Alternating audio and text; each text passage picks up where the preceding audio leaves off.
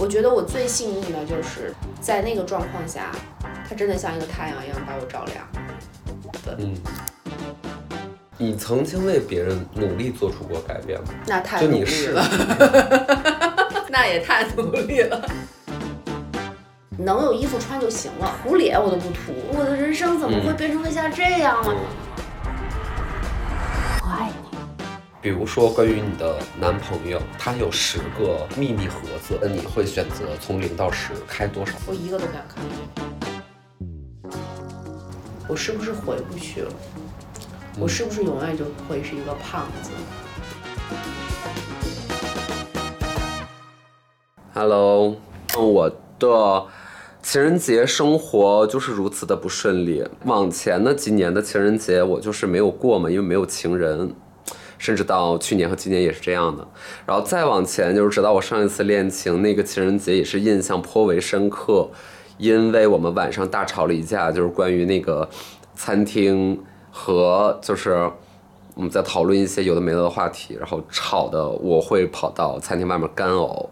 也怎么讲呢？于己而言，并不是一个有充分纪念的日子。那这一期 DV 计划非常感谢是由内外和冈本他们联合，呃，赞助了本一本一期，然后并且共同讨论了，共同制定了这一次的主题。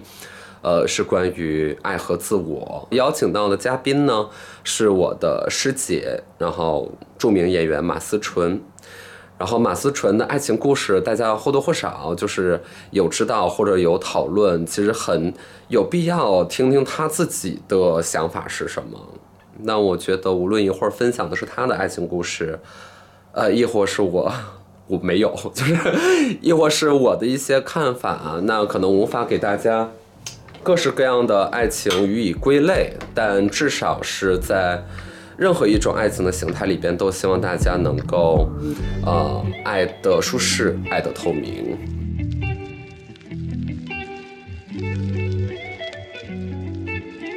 咱多久没见了？三四年我都不知道你去英国，去英国干啥去了？休息，啥时候去的呀？我去了大概五个月吧。为什么要过去呢？就是决定去几个月，那你起码比如这几个月你就属于第一呢一个工作的状态。第一，呢，是很实在的说，嗯当时的身材是没有办法工作的。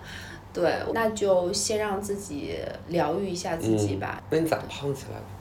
激素催的，嗯，嗯我觉得就是你都没有感知的那种状态，就就就一个月之内可能就三十三三十多斤、四十斤。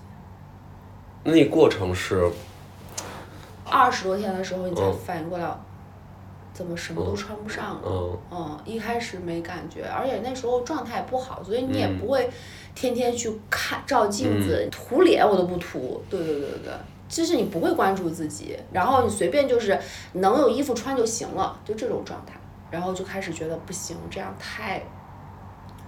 我觉得有点不堪了，都没有想到事业这些东西。而且你也怪不到自己身上，那毕竟是药物。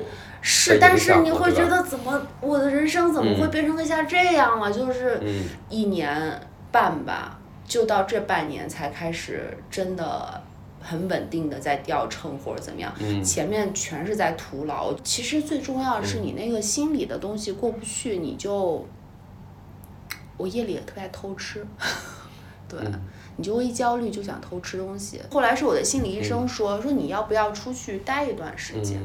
有有帮助吗？我觉得非常有帮助。嗯其实我觉得那个帮助不是说它让你变快更快乐，而是让你更接纳你自己和更认识你自己。嗯，哎，我这么说可能有点不太好啊，但我其实作为外人，我想不通你不接纳自己啥呀？你有什么好，对吧？这个就是我明白，我明白。挺片面的一个看法，也嗯挺唐突的。但是就至少在外人看来，马思纯知名女演员，然后你受喜爱，你有接纳你的一切吗？你觉得？有有一部分不太能。我觉得每个啊人都不可能啊完全接受自己的一切，或者是嗯说，你是一个超级无敌自信的状态，嗯对吧？那我可能就是那个自信的状态是非常非常小的，可能只有在我在比如说拍拍戏的时候，嗯然后或者是受到一些鼓励和称赞的时候，可能在那一刻我会觉得挺好的。我挺好的。嗯那我现在就要调整到你们不用说什么，我就觉得我自己是好的状态。嗯，对，因为我感觉你好像在网上也不是特别避讳和大家交流抑郁的这件事儿。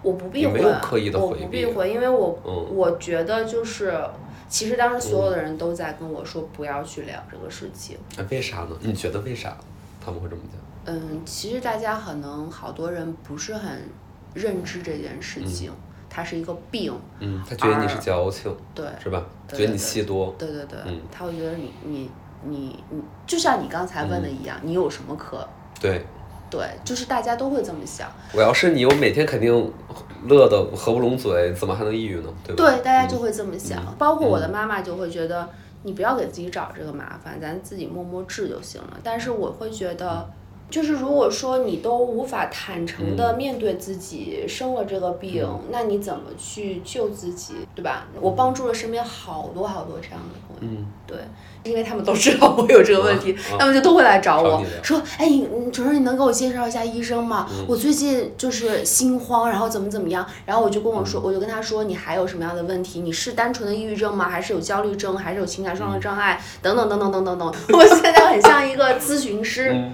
然后我非常喜欢去帮别人做这些事情，因为我觉得，哎，他们太不容易能找到一个嗯，一个口子了，我能成为那个口子，我觉得我太我很荣幸，我是这种感善觉。莫大焉。对对对对对，嗯，好像是我们，比如说这几年以来，或者说这小十年以来，我们会觉得哦，身边抑郁症怎么这么多，甚至感觉越来越多。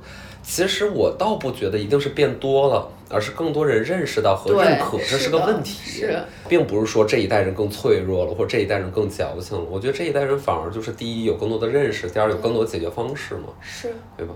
那你当时这个情况的过程当中，你就就是有什么样的人在你身边或给到了你最重要的支持，有或者没有这样的人？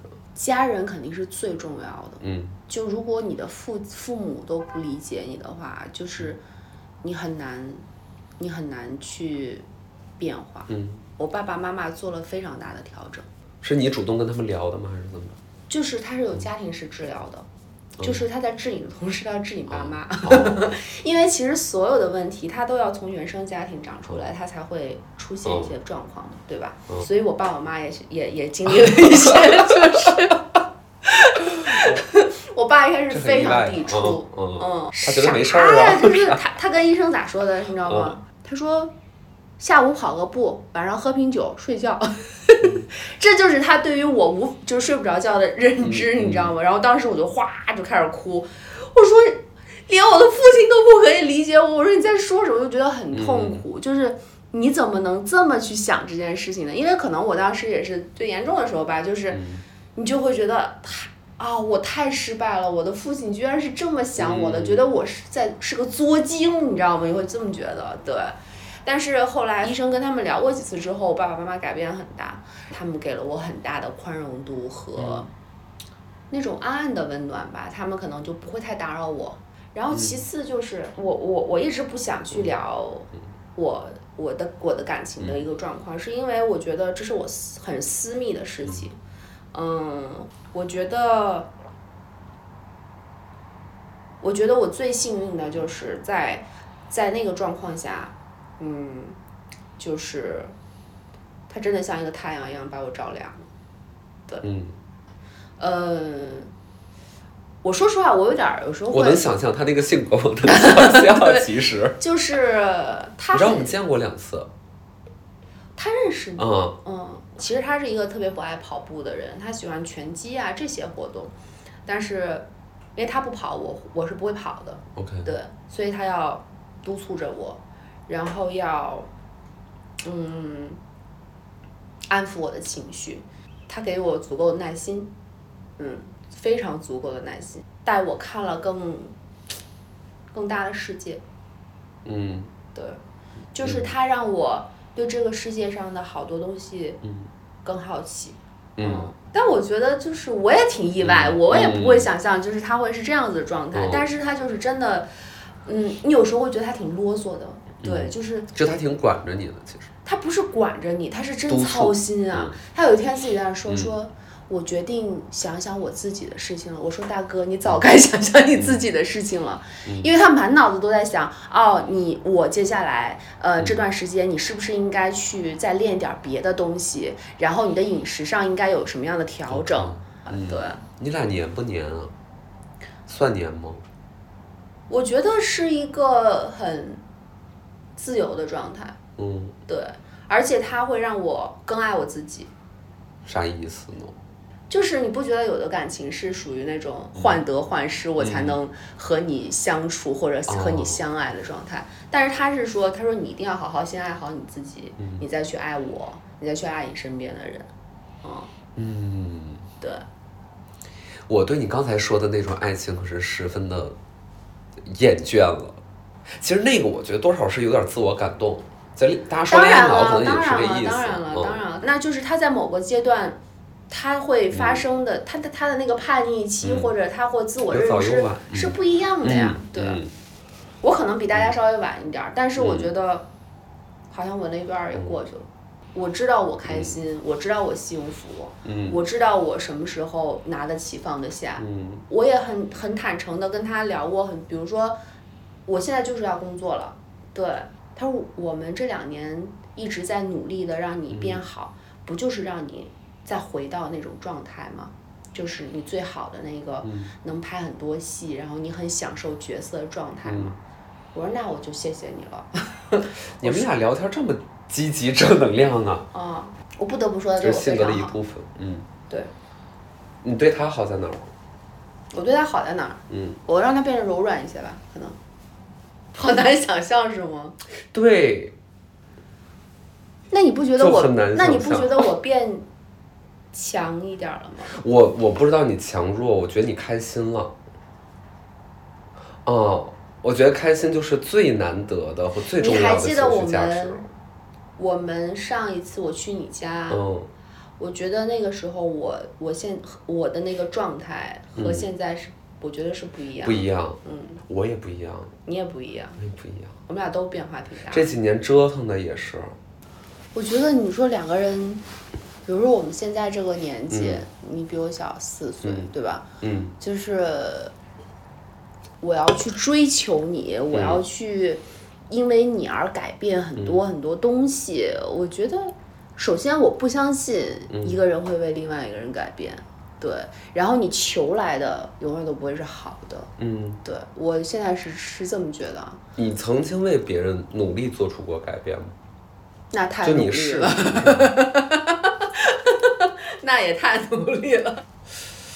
其实这个度是比较难拿捏的，就是我又能稍微变一点儿，且变得不是说就是失去了我自己。我觉得其实嗯这个真的是你需要去寻找这样一个人，嗯他总体上他的三观，他的呃兴趣爱好，嗯或者是说你们俩的那个爱的程度是是平衡的，嗯然后其他是相融的。如果说这个大的框架都不成立，那再爱的死去活来，我觉得我觉得就没有必要。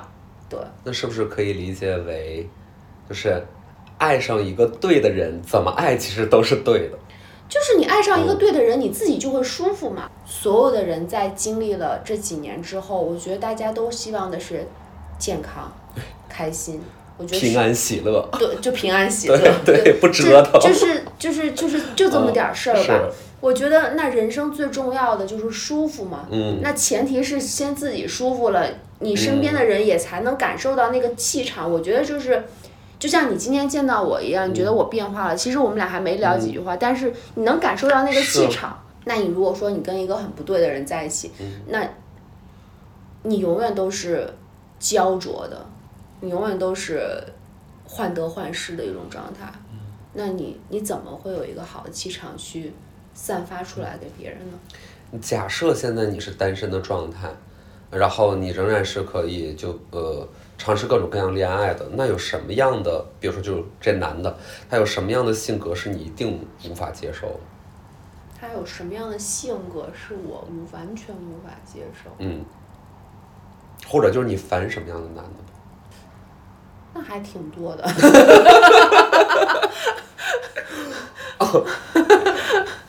我烦什么样的男的？肯定第一是不善良啊，不真诚啊。坏蛋。对，就是是对。其次就是磨磨唧唧。嗯嗯，就是我喜欢你直接一些，比如说就是和你爱爱妹妹，然后很长时间，但是又不给你怎么怎么给你一个答案或者怎么样，就这种。就是不拒绝，不不不承认，不对对。对对对对对对对，嗯如果你喜欢就是喜欢，不喜欢拉倒，你就再见。对，两个月的尺度差不多了吧？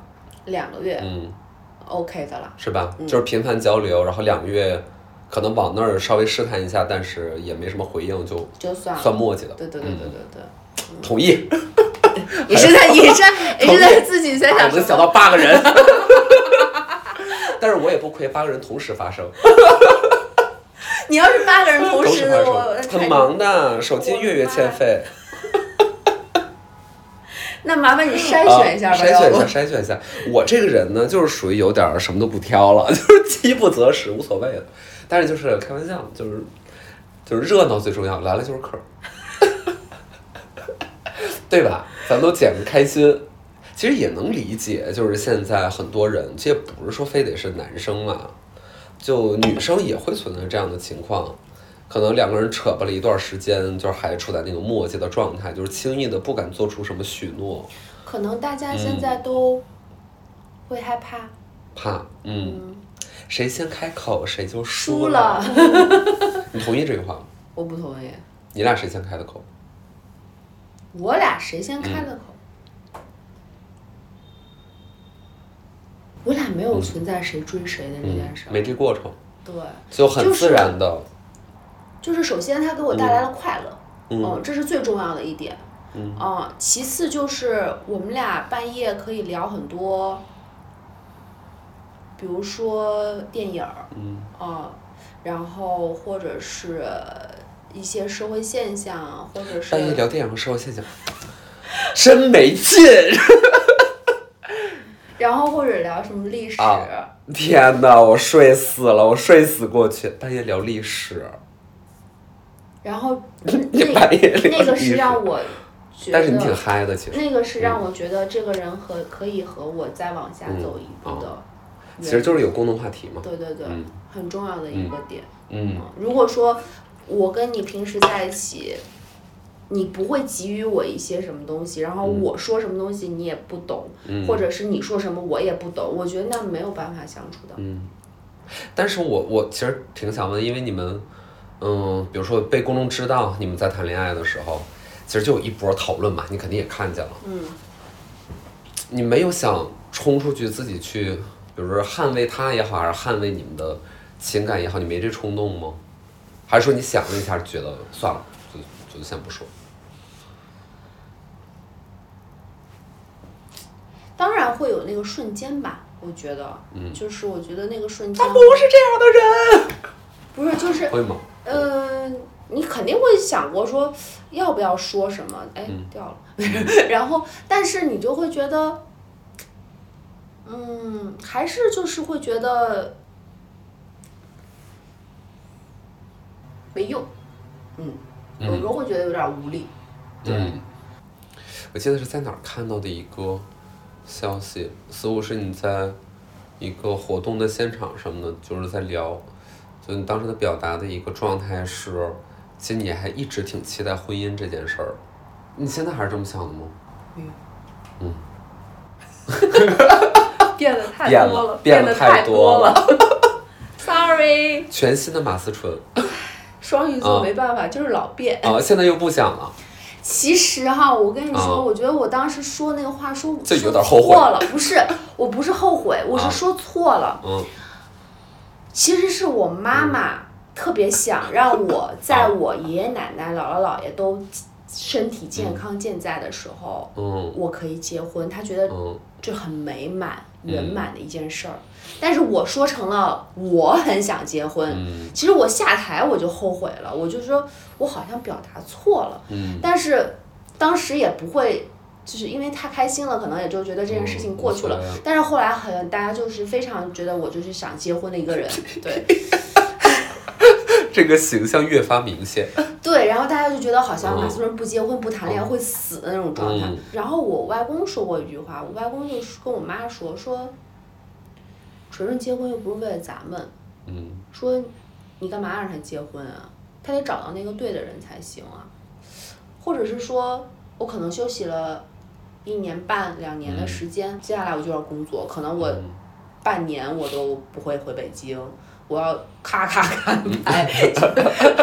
也是两年待的有点无聊。然后我的我的我的啊。团队的朋友同就是嗯。同事们就会说，因为看到我的状态好了，然后就是本子的质量啊，然后好的东西都过来了，然后我自己也很开心啊，嗯。你就会觉得，其实那天我就是在 GQ 活动的那天，其实是我第一次算是，呃，从这一两年以来第一次曝光。然后那天结束之后，其实我哭了。嗯我当时跟我妈打了一个电话，我说妈，其实我有很多次想过，我是不是回不去了？我是不是永远就会是一个胖子？嗯嗯然后，当我看到我那天的状态和我那天的样子的时候，我会觉得有点感慨，还挺开心的，就觉得马思纯你做到了，就是这种感觉，嗯，觉得也挺难的，而且你是心灵出走了一大圈儿，嗯，是就带了好多东西，又重新站在这儿。对。你有榜样或者假想敌吗？有榜样，嗯，我没有，没有榜样。我好像很少去拿自己跟别人比较，嗯或者是说，哦，这个人是什么样子，我要成为他，嗯。我好像很少。嗯那如果大家拿你当做他自己的榜样，你觉得他想向你学习的是啥？我觉得我的粉丝喜欢我是因为，嗯，我比较真实，嗯，感觉你一直其实和大家的距离，不管啊，你这两年是不是相对来说没有怎么工作，但是其实和大家距离并不是那么的遥远。你说我的个性，你觉得我能神秘的起来吗？我觉得挺难的。我就是一个，嗯，就是很开放的一个状态。所以我觉得这是大家为何如此关注你感情的另外一个原因，就是这个是我今天想到的。为啥？就是我，你比他们更邻家，啊就你比很多是是是是。艺人更邻家，然后大家其实知他们会在关心他们街街坊的感情，是这种有点儿这个感就是觉，哎谁谁谁又谈恋爱，他跟谁谁谁那种对感觉啊。对。嗯然后尤其当你谈这个恋爱呢，我我我我在想，是不是有有很多人，就是太在你身上看到自己了，所以他们会拿你当做一个标榜的形象，给你写一个他们心中的完美剧本儿，而你没有按照他们心中那个完美剧本走呢，他们就会觉得，好吧，不尊重、不祝福，嗯就会有这种这种的声音出现。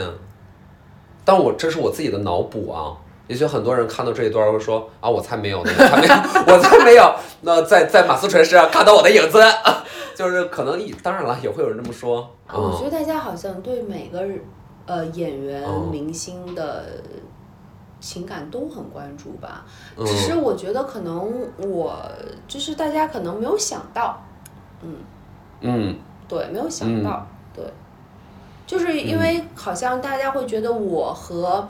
呃，摇滚乐是离得非常远的一个距离，对吧？然后他们会觉得那是一个意料之外出现的人，嗯。对，嗯，你自己意外吗？我自己也意外，因为我、嗯。我我自己也没想过，因为我是看他节他的节目嘛，嗯然后当时，嗯，我我也没有想过我会认识他呀，或者怎么怎么样，嗯对。但是我接触他之后，就是真的会觉得，嗯，好有意思，怎么那么逗啊，这哥们儿。嗯。我真的就觉得，哎，我觉得跟嗯听相声似的，嗯。啊，就挺好玩儿的，嗯。真好玩儿。你可能那时候就不会说想往爱情方面想、或者怎么样，慢慢慢慢慢慢聊的越多，越来越了解，然后可能嗯。你发现，哎，我们很多想法嗯。很很很很像，嗯。然后喜欢的东西、电影什么的这些，呃，你就会开始觉得想越来越走近。哎，你向他求证过什么事儿吗？什么事儿？我都不知道什么事儿啊，就比如说，我说实话，网上网网上的事儿我都没怎么看过。嗯因为我连我自己的事儿都不怎么看，啊，嗯就是我，我好像现在就是越来越不太关注网上面发生的事情，所以大家现在跟我说谁跟谁怎么怎么样，或者是发在网上面怎么发生了什么谁什么热搜什么的，我都不太我都不太清楚，嗯，上一次是五六年前了，透明人吧，嗯，五六年了。你当时见我那会儿呢，我算是刚分手，嗯，然后到现在呢，就是没有新的恋爱，从那会儿到现在一直没有，哦、那你着急 也单是身到应该的，现在，我纵观自己有限的情感经历，发现 这可能我之前说过，就基本每一次呢都是对方提的分手，啊，你 就是说我对嗯，对，然后我其实就是挺想尝试自己把别人踹了的那个感觉，我就特别想知道那是什么感觉你是。天蝎座，你很想，你肯定肯定特别记这个仇，吧？先拿捏一个人，然后哎把你踹了，我就是特别想知道这是啥。如果说你带着这个目的性，你永远都踹不了。我跟你说，哦，是吧？哎呦，大意了，真的，哎，又一次的大意了。有一个说法是别人讲给我的，就是他在帮忙分析我为什么，呃，很久很久都揭不开锅。他会觉得我每天那个至少，比如说朋友圈什么的呈现出来的状态，给别人的状态就是好像我不是很需要别人，就在散发一个老子过得非常开心，然后根本就不需要这有什么有任何问题吗？嗯，那怎么着？你要你的你要在朋友圈怎么去影射呢？嗯不知道，但嗯，夜里发一个，哦，我好孤独。我觉得可以试一下。我今天晚上就打算试一下，就是那小查一我下。我那我跟你说，嗯那你招来的一定不是好桃花。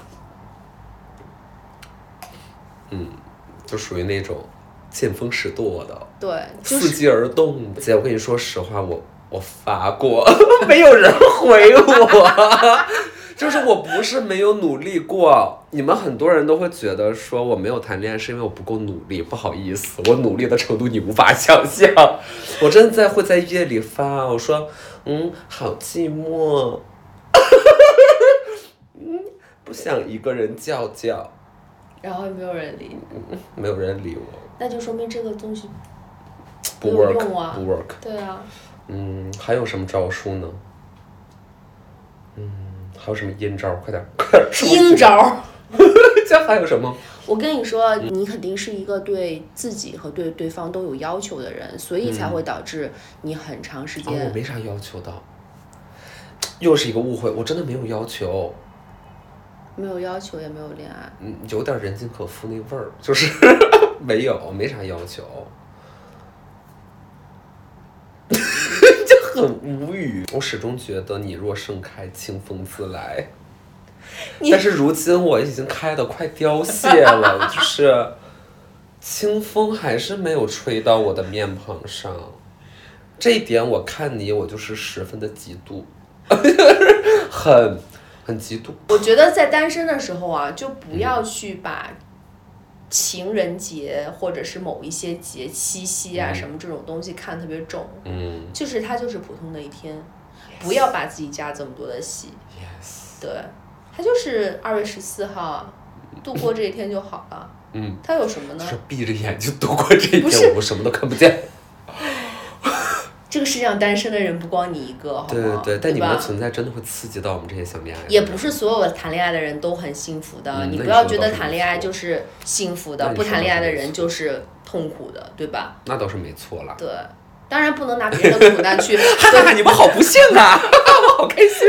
当然也不，我这么说也不对，就是啊不能拿别人的苦难去。但是我觉得这样是一种自我缓解吧，没对吧？错。对，最后一点想听听你的理解哦，因为，嗯，这次的主题有八个字儿，就是爱的舒适。我觉得我们聊的挺挺挺多了，就是包括你的状态也很舒服，嗯，然后你也展示了你的这个舒服的样子和给自己带来好的变化，嗯这都很明显。但另外四个字叫爱的透明，因为我不觉得要爱的透明。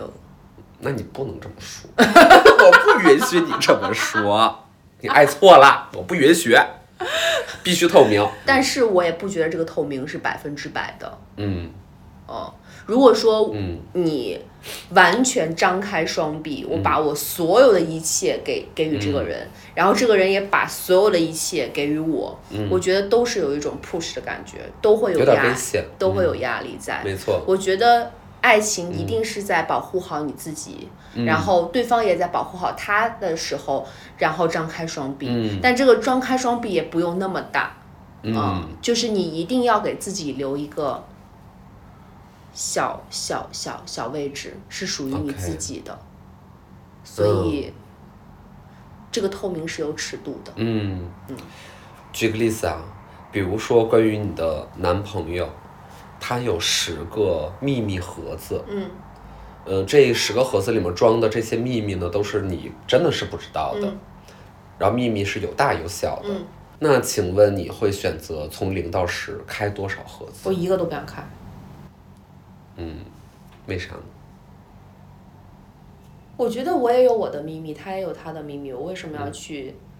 既然他那是属于他的秘密，我为什么要去打开它呢？OK，我觉得第一，这是他的隐私，嗯他不想让我知道的，嗯那我要尊重他。嗯，其次，也许我看了之后很闹心。会让我不舒服，对那我为什么要选对择，大家都有闹心呢？自己的，对，就是比如说，如果说这个盒子里面是关于他的过往的，嗯那可能如果我有一个盒子是关于我的过往的，嗯你不至于说生气，但是你肯定会想，哦，他曾经很幸福过，他会一他他会很眷恋那个人，或者怎么怎么样也好，嗯呃，你就会胡思乱想很多。我觉得是在给自己徒增烦恼找恼。麻烦。对好，假如说现在是一个囚徒困境，还是同样的问题，但是监狱长过来告诉你说，刚刚你男朋友在另外一个房间打开了你四个盒子，嗯，现在由你来决定一下你要打开他多少盒子，他打开了我四个，嗯我还是一个都不开。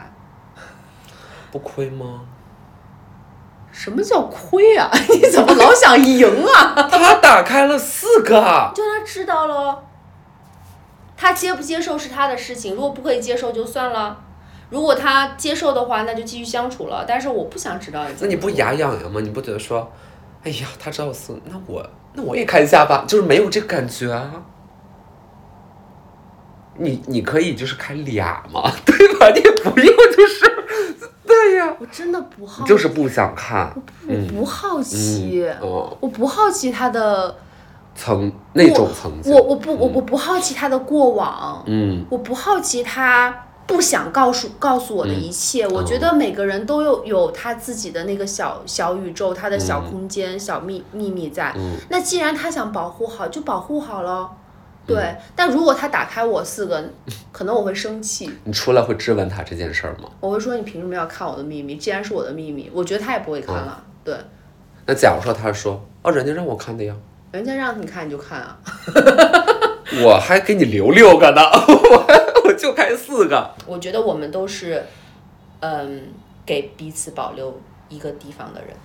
是，嗯，那你这这怎么就透明了？这个这可一点都不透明，爱的高深莫测，爱的暗藏。暗藏。暗流涌动。不是，我觉得这个是就是嗯。爱的透明的尺度的问题嘛。是。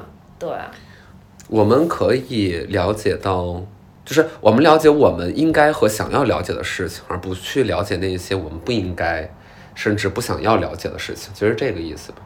是，所以今天聊爱情，我觉得，呃，和网上对你的或者对你们的恋情的看法和评价呈现出来的样子其实很不一样的，就是觉得你是有很多自己，呃，理智的，不恋爱脑的，更以自我的判断为依据的的一种相处状态吧，以及也没有想到说，哦，他在你们的个人感情当中扮演的是这样的一个角色，因为很难对得上号，你知道吧？就是不太能想象出是这这样。